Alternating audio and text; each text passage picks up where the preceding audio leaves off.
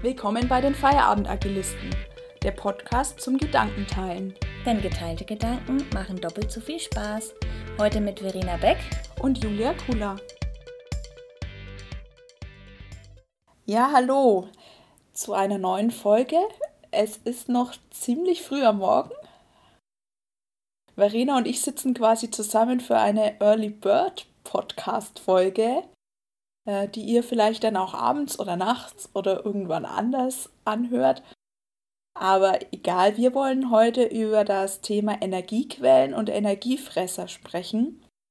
Äh, Gerade äh, für einen persönlich, was sind Energiequellen, was sind auch Energiefresser, die man vielleicht eliminieren sollte, aber auch im Team.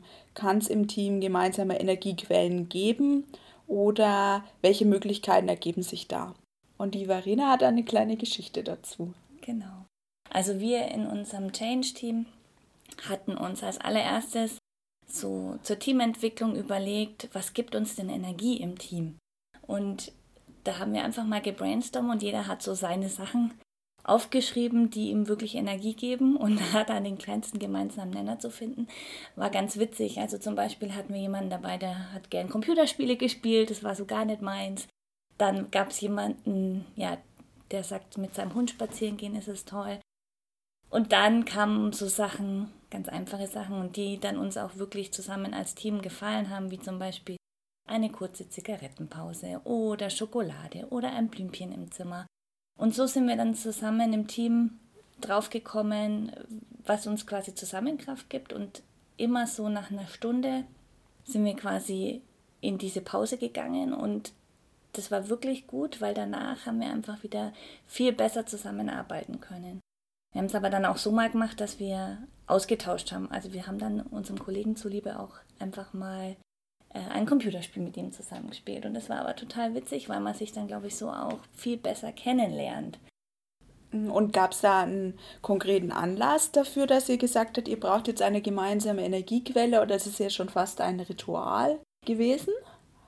Genau, also wir sind so gestartet und ähm, wir haben auch im Team dann immer wieder Retros gemacht, wo man dann ja drauf kommt, was läuft nicht so gut. Und ja, da sind wir dann eben drauf gekommen, dass wir einfach auch mal öfters Pausen brauchen, um uns wieder zu sammeln, auf andere Gedanken zu kommen. Und danach ging es dann auch einfach wieder frischer weiter. Mhm. Hast du auch solche Erfahrungen gemacht? Ja, also ich glaube auch, ähm, dass es immer gut ist, einen klaren Cut zu machen, gerade in, in, schwierigen Themen oder wenn die Diskussionen zu intensiv sind.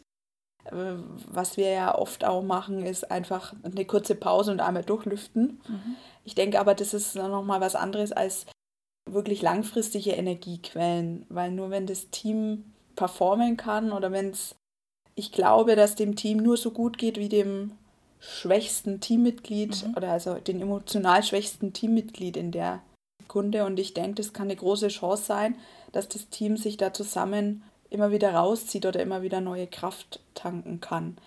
Ja, sehe ich auch so. Ich glaube auch, dass man persönlich erstmal für sich herausfinden muss, was sind meine Energiequellen. Also sich da, mhm. da auch ja, bewusst zu werden, was gibt mir wieder die Ruhe, um frische Gedanken ja, produzieren zu können oder auch wieder produktiv zu werden. Hast du da so persönliche Tipps und Tricks, wie du persönlich Energie tankst? Äh, ja, ich habe. Die man ja dann vielleicht auch mit dem Team teilen kann. Und wie gesagt, wir haben ja auch mal ausprobiert ähm, vom Kollegen die Energiequelle und ich glaube, da kann man auch wieder auf andere Gedanken kommen. Deswegen vielleicht Hast du so ein paar Tipps und Tricks, weil du bist ja doch immer sehr frisch und energiegeladen, kommt mir zumindest so vor.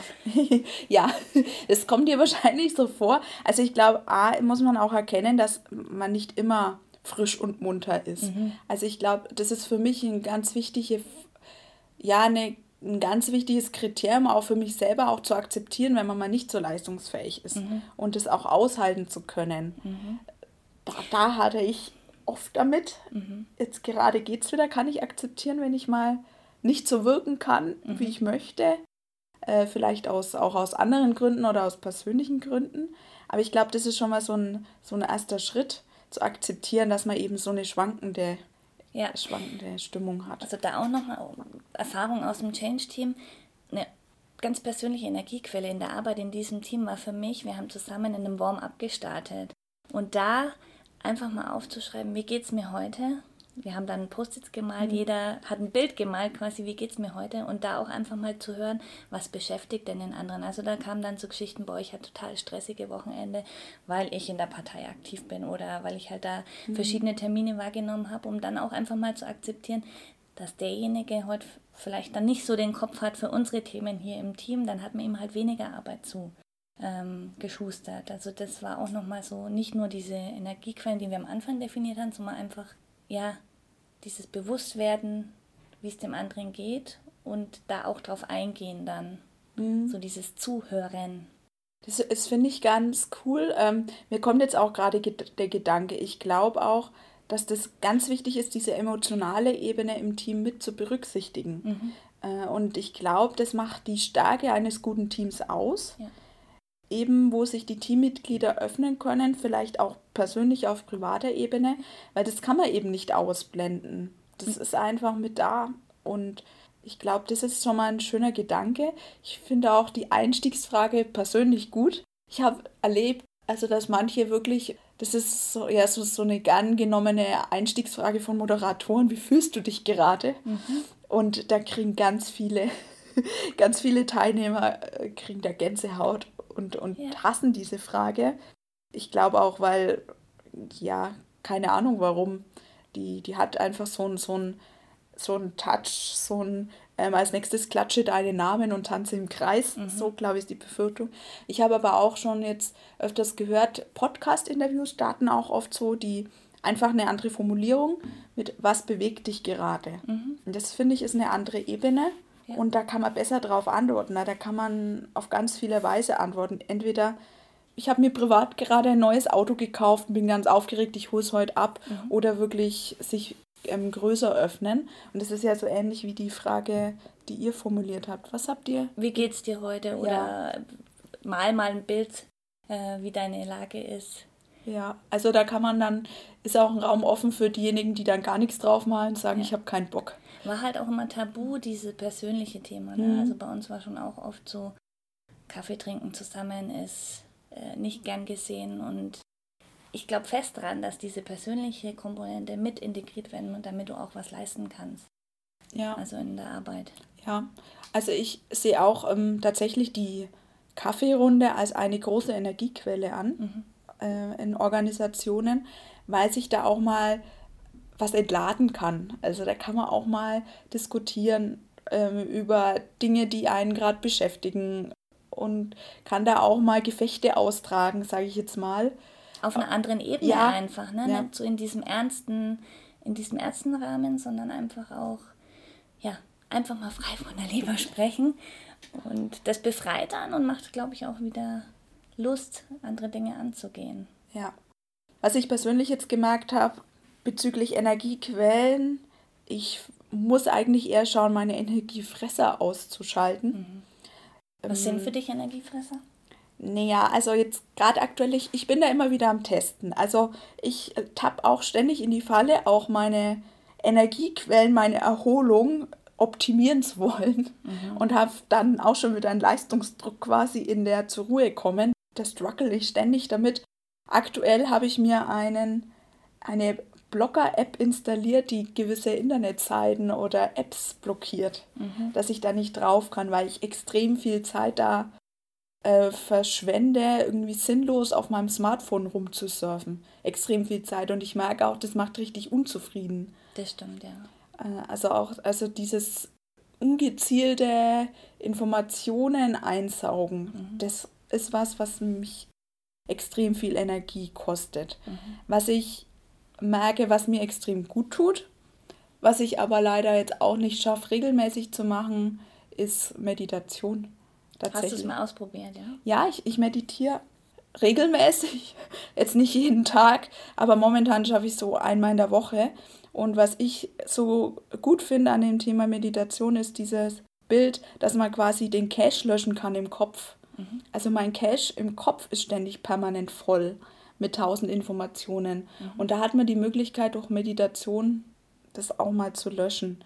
Da ist auch immer, glaube ich, der der Irrglaube, dass man wirklich ruhig sein muss und still sitzen sein muss. Es gibt ja ganz viele Formen der Meditation. Ja. Also da haben wir auch in unserem Veränderungsprojekt eine Trainerin da gehabt, die hat mit uns so mentales Training mhm. gemacht mhm. und das war total abgefahren, weil sie kam mit Matten. Wir haben uns in den Kreis gelegt, so zehn bis zwölf Leute und dann hat man einfach eigentlich nur versucht zu schlafen. Und bei den Kollegen kam das so gut an, einfach mal raus aus der Arbeitswelt und zu sagen, ich gebe mir jetzt bewusst mal die Zeit, um mir Gedanken drüber zu machen. Also für mich persönlich war schwierig, weil es, also das hat so funktioniert, sie hat eine Geschichte erzählt, du musstest einschlafen und dann bist du an deinem persönlichen Ort und hast da deinen Coach kennengelernt. Für mich war das schwierig, so als rational denkender Mensch, dem zu folgen, aber ich habe gemerkt, da passiert irgendwas, also so eine innere Ruhe. Ich glaube, jeder muss halt auch seinen eigenen Weg finden, ähm, ja. so, zu meditieren. Ich habe auch ein tolles Buch gelesen, das habe ich hier auch dabei, Search Inside Yourself. Kann ich nur empfehlen. Auch wenn jetzt Meditieren nichts für einen ist, so mal zehn Atemzüge einfach ruhig da zu sitzen das heißt bei der S-Bahnfahrt und einfach mal auf seinen Atem zu achten, ist ja auch eine Art oder der Anfang von Meditation. Vielleicht hilft einem das auch schon. Ja, also ich glaube auch, also auch bei solchen Themen wie Meditation, da fällt man schon wieder in diesen Leistungsdruckcharakter ja. zurück. Ich muss 60 Minuten meditieren und jeder macht's und ja. ich muss das regelmäßig machen und ich muss das auch können. Ja. Das ist ja gerade kontraproduktiv. Da sind wirklich diese zehn Atemzüge, ja, reichen da eigentlich schon. Schritt. Und es ist total schade, dass wir eigentlich keine Zeit haben am Tag, das ja. bewusst zu machen. Ja. Und da sehe ich auch die Chance, das wirklich als im, im Team vielleicht zu etablieren, als Ritual am Anfang von einem Daily zu sagen, wir machen jetzt alle die Augen zu und jeder kann zehn Atemzüge machen. Ja. Und dann kann derjenige, der das jetzt doof findet, der ist dann halt die zehn Atemzüge ruhig und und rebelliert und macht fünf Atemzüge und freut sich insgeheim, aber das ist ja egal. Ja. Ich glaube, das sind schon Möglichkeiten und ich glaube auch, was die Gefahr, die wir immer haben, wir denken immer, wir müssen leisten, leisten, leisten, mhm. aber manchmal macht es mehr Sinn, mal kurz innezuhalten und die Zeit zu investieren, weil man danach einfach genau. ganz anders weiterkommt. Genau, sehe ich auch so. Also wir hatten auch mal so ein lustiges Thema wir haben einfach mal mit einer Minute Stille unsere Besprechung gestartet. Jetzt nicht in unserem Change-Team, sondern einfach, ich habe das mal ausprobiert. Manche haben total äh, mich mit großen Augen angeschaut und haben gemeint, was soll denn jetzt das?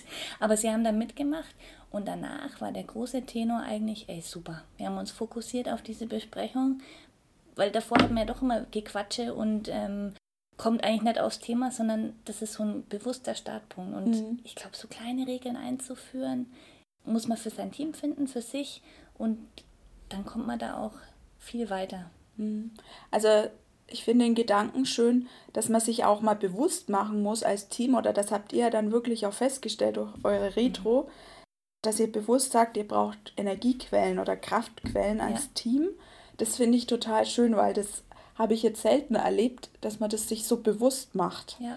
dass das eigentlich sinnvoll ist.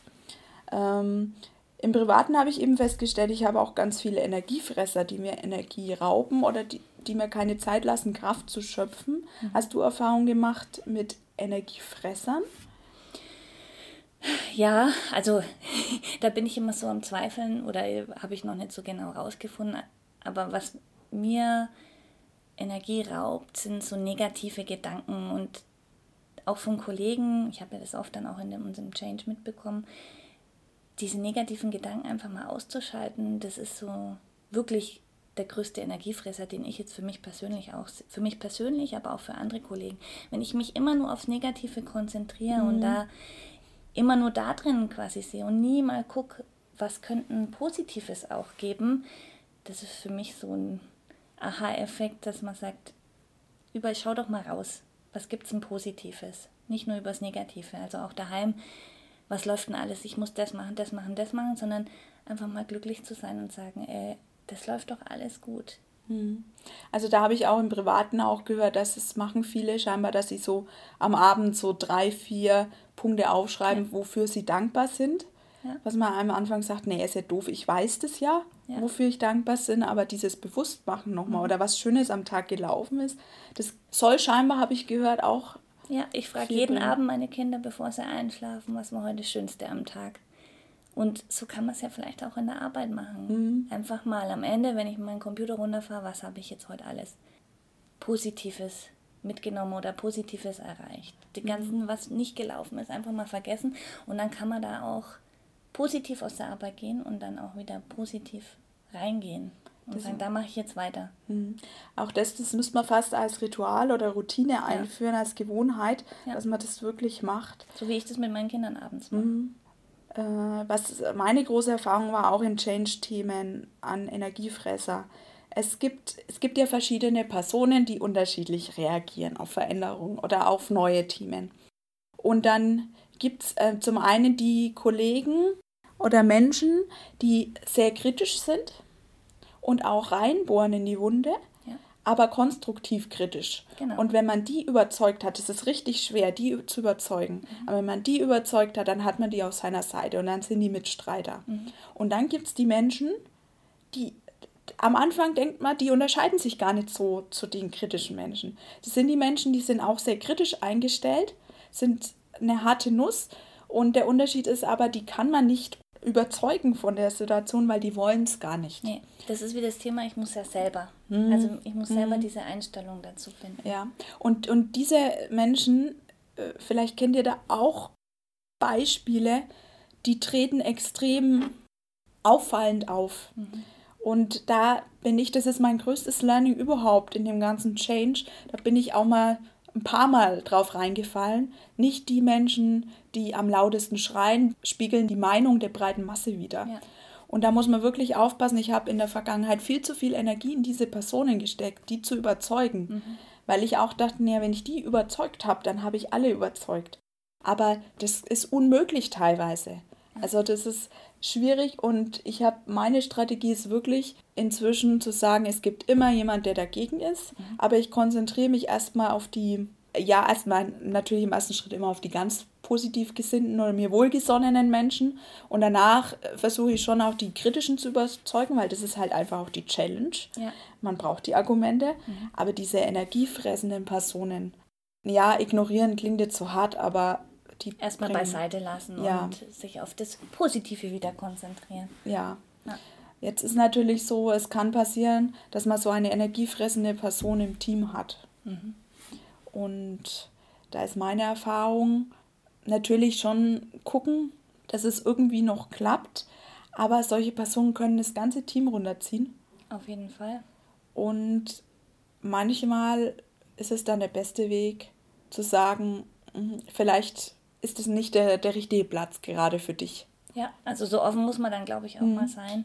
Ne? Auch den Mut zu haben, das anzusprechen. Und vielleicht hilft ja das der Person dann auch schon wieder, weil wenn man die immer nur meckern lässt, das hat ja dann immer nur das Negative wieder auch Auswirkungen aufs ganze Team. Ja, und ich denke, da muss man immer gucken, dass man irgendwie die Kurve wieder bekommt. Ja. In die positive Richtung. Also als Quintessenz würde ich sagen, immer alles offen ansprechen, hm. und im Team gucken, wo die Energiequellen sind. Hm. Das nehme ich jetzt für mich mit.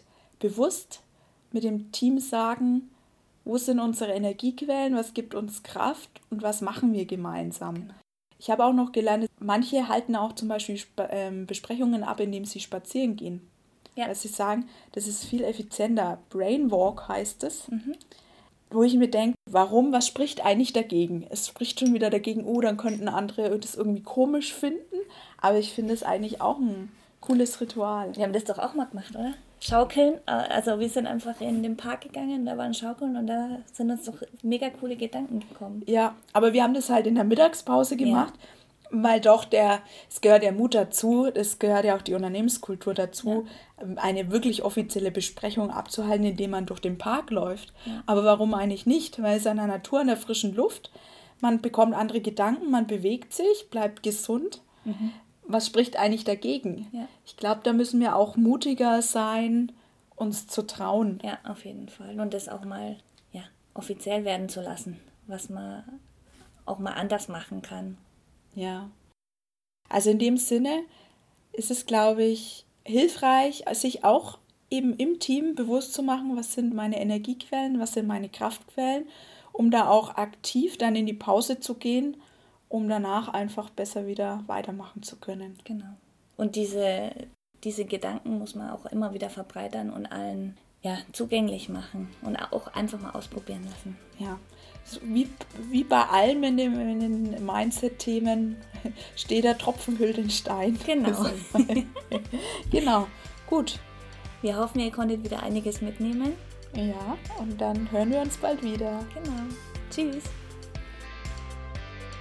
Wir hoffen, dass du ein paar Impulse aus dieser Folge mitnehmen konntest. Für Infos über uns und noch mehr Themen besuche uns gerne auf www.feierabendagilisten.de.